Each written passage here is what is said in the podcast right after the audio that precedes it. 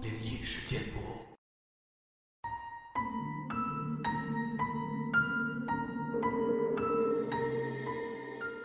嗨，你好，欢迎来到今天的奇闻事件部，我是主播莫大人。本节目内容纯属虚构，故事效果不足为信，也请各位朋友千万不要模仿。先来分享一个网友的故事，他叫做潇湘鬼话。我外婆家住在株洲城北城中村的地方。我妈妈小的时候，大概上小学的年纪，在她家屋后的一户人家里，家里出了怪事儿。先是听说，这家人几年下来生了几次孩子，都不足岁就夭折了。又听说这家人后来去信了迷信，说这是讨债鬼投生。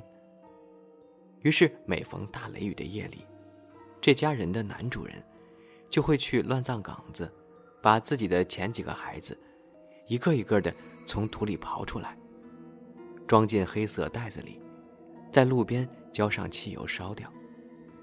边烧还边破口大骂，意思是说，不要再投胎来讨债之类的话。凄厉的风雨中，电闪雷鸣。这时，长长远远的传来那家男人悲凉的咒骂声。骂声隔得远了，听不清楚，就好像是什么鬼怪在喃喃自语一样。周围的邻居都吓得蜷缩在家里，害怕极了。然而烧也烧了，骂也骂了。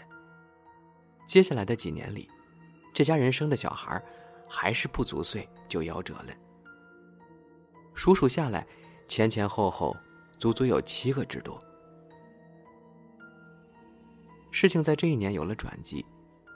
这家的男人，家里一共有三个兄弟，他在家排行老二。他上面有一个哥哥，早已成家了。现在他下面这个弟弟，这年也要成家了。当地的习俗，兄弟成家，做哥哥的要帮忙建房。有钱的出钱，有力的出力。大哥家里条件不错，很快拿出了钱给弟弟。轮到老二家，这些年为了那些个孩子，家中为数不多的一点家当，早就一干二净了，还负了不少的债，实在是拿不出一分钱了。老二呢就跟老三诉苦，老三听了却不乐意了，在家里跟他娘闹，说是从来都是这个理儿。哪能当哥哥的，自己成家了就不管自己弟弟了呢？后来看二哥实在拿不出钱，老三就说：“那也行，就把你家的房梁抽出来，给我家建房当材料。”旧时的土房，屋顶都是一根根的房梁撑着的。房梁中间最大的那根横木，顺着房梁再放远，上面覆盖瓦片。老三说的，是从一排房梁中，一根隔一根的把木头抽出来，屋顶架构不变，也不会有太大的影响。这家男主人被他弟弟缠的没办法，就答应了。挑了一天，自己几兄弟打手就上房抽梁。结果抽到中间那根时，从大梁的下方，啪的掉下来一个东西。三兄弟捡起来一看，竟然是一口纸做的小棺材。打开棺材来，里面是几个纸剪的小人儿。每个小人身上都有一块暗色的污渍，猜来一定是滴了血的。纸棺材里的小人一共有七个。联想到这些年来的遭遇，这家人肺都炸了。再一推断。这一定是当年老二结婚盖这房子时，木匠下的咒术。原来老二这人，平时为人比较刻薄小气。当年请木匠盖房，为了省几个钱，一定是哪里得罪了木匠。却不料木匠在上梁时搞了鬼，使了这样的阴毒法术。如今过了这么些年，那帮木匠早都不知去向了。气得老二当时就把纸棺材连同里面的小人儿，一把扯得粉碎。不久之后，这家人的媳妇儿又怀了孕，再生下来的孩子就没有夭折了。后来几年接连生了好几个，也都活了，现在大概都有四十多岁了吧。当时就有人说，这木匠的咒术可真厉害呀。七个纸人就死七个孩子，而且足数以后，冥冥之中就有天意，让这家人的兄弟结婚，就这么巧要抽这个梁，让那个纸棺材掉了出来。又有人说，如果这家男人当时不是扯掉这个纸棺材，而是找到当年给他家上梁的木匠，悄悄的也把这个棺材塞进那家人家中。那家人一定也会死足七个，以报丧子之仇的。蝴蝶鱼，来说一个老木匠整蛊的事儿。从记事儿起，我家鸡圈上就放了一扇脸盆大的石磨子。听大人们说，这个叫手磨，就是一个人就可以边推。边添料的磨子。那时候我们经常用的是安放在屋后面的大石磨。大石磨呢就大多了，由三部分组成，也有两部分的。具体结构呢我就不多说了。现在有些农村还能看到曾经的石磨，大家有遇到的，一看便知了。我记得莫大人在微博里也发过一个石磨的照片。但大石磨推豆类等物，需要两个人才能完成。一个人拉磨，一个人添料。手磨则用于磨一些易烂易碎的物品，结构相对简单一些，随便找个木架子或者板凳一安放，下面用东西接着便可以进行操作了，还可以随时搬移位置，相对方便一些。小时候常和哥哥姐姐一起去推大石磨，当然，我只能打打下手，给他们加点水什么的。后来我问，为啥不用鸡圈上的小磨推呢？回答说只有一扇没法推。我就问，另一扇去哪儿了？大人说在队长家。我就问，他们家为啥只要一扇去？为何又不还给我们？大人说：“这些事儿说了你也不懂，以后大了再跟你说吧。”我就更好奇了，时不时的想起又问，可他们始终是那句话打发我。后来慢慢的，我也就不问了，知道问了也是白问。没想到上了小学之后，一次偶然，我知道了原因。因为小学，我和队长家的小儿子是同班同学，我们俩一个队的，每天上学不一定能走到一块儿。放学后都要同行很长的路，一起打打闹闹，也就成了好伙伴。有一年，现在也记不清是小学哪年了，应该不超过四年级。有天夜里，村中的狗集体狂躁。叫个不停。当时大人还说：“晚上睡觉警醒点怕是有小偷来偷猪、偷鸡啥的吧。”我们那边鸡舍一般挨着人住的房屋，猪圈大部分会与人住的房屋隔上几十到上百米。结果第二天早上，队上一个老大爷走了。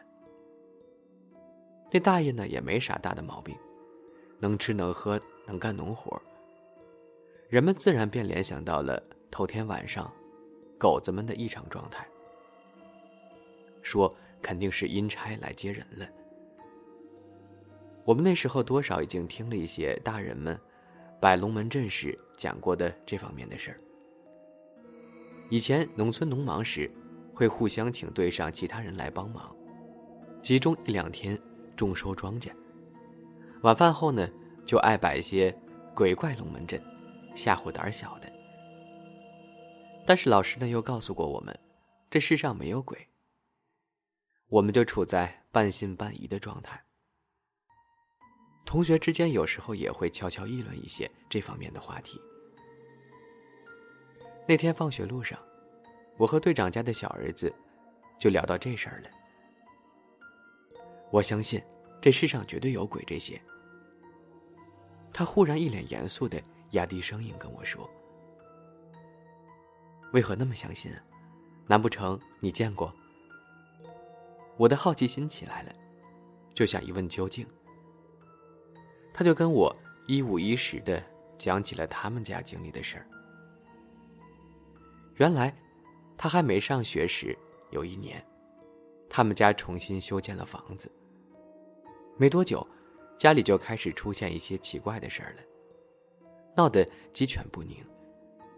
根据他的描述，主要有这么一些现象：不知从哪天起，每天傍晚，天刚刚黑的时候，会看到从房背上跳下来一个人影。但细看，却又什么都没有。最初以为是眼花了，结果后来发现每天都如此，而且不是家里一个人看到。其他人知道这事儿后，一留意也都看到了。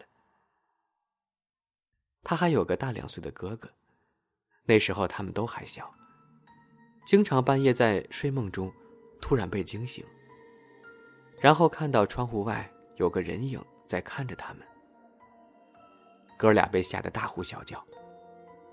有时候圈里的猪莫名其妙的，像被受到了惊吓，爬起来就在猪圈内跑圈子。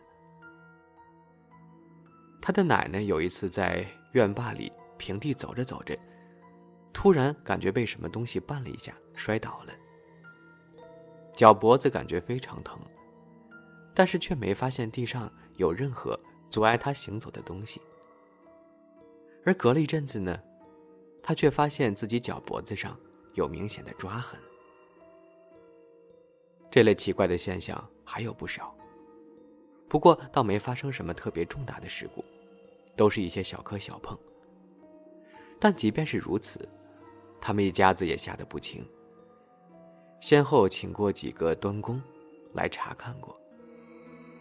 端公呢，就是巫师，是我们这边的称呼，也没说出个所以然来。有的也动过一些功夫，但那些现象依旧存在。后来，他一个嫁到外地的姑姑帮忙请了一位掌脉师到家里来看。给你们修这房子的掌脉师是谁呀？你们是不是得罪了他？这一说。他爸妈就明白了。他们家修房请的掌脉师是临县来的，在修建完工时，因为工期和工钱问题和他们发生过一些争执，后来双方闹得很不愉快。但房子还是如期给完工了。那掌脉师完工后便离开了。之后没过多久，他们家就开始出现这些怪现象。来人给他们在大门背后划了个什么图案，然后要他们去寻一扇石头磨子回来，爬到房上，放在主梁上。应该还在梁上画了些什么。这个同学也说不清楚。反正自从那儿之后，那些怪现象全部消失了。我听他这么一说。就想起我家鸡圈上那块石磨了，难不成是拿的我家的？他说他也不清楚，他爸是从哪儿弄回来的。我带着这些猜测奔回家便问，父亲当时很诧异的说：“你怎么知道的？”经我这一问，他才明白，说有这么回事儿，当时救急就让他抱了去一扇，然后。还给我讲了鲁班书的传说。当然，和我后来了解到的说法略有不同。但从那件事之后，我知道了民间确实存在一些巫师。所以，农村一些老年人经常说：“千万不要得罪木匠和石匠。”想来以前在民间以木工与石活为生、长期走乡串户的匠人，应该确实会一些防身本领吧。自那件事之后，那个队长胆子特别小，从来不敢一个人走夜路。有时候农村互请帮忙做农活，晚饭后。必须跟其他人一块回家。有些人还经常故意吓他，趁他在路边小解，一起忽然跑得没影了，或者跑到某处躲起来，看他在后面，一边跌跌撞撞的追，一边大喊大叫的狼狈样。这里可能有的同学不太明白，需要说明一下，当时我们那边的房屋全部是用树木加工后修建的木质结构房屋。必须得请木匠，像做家具呀、修猪圈这些，请一般的木匠、石匠就可以了。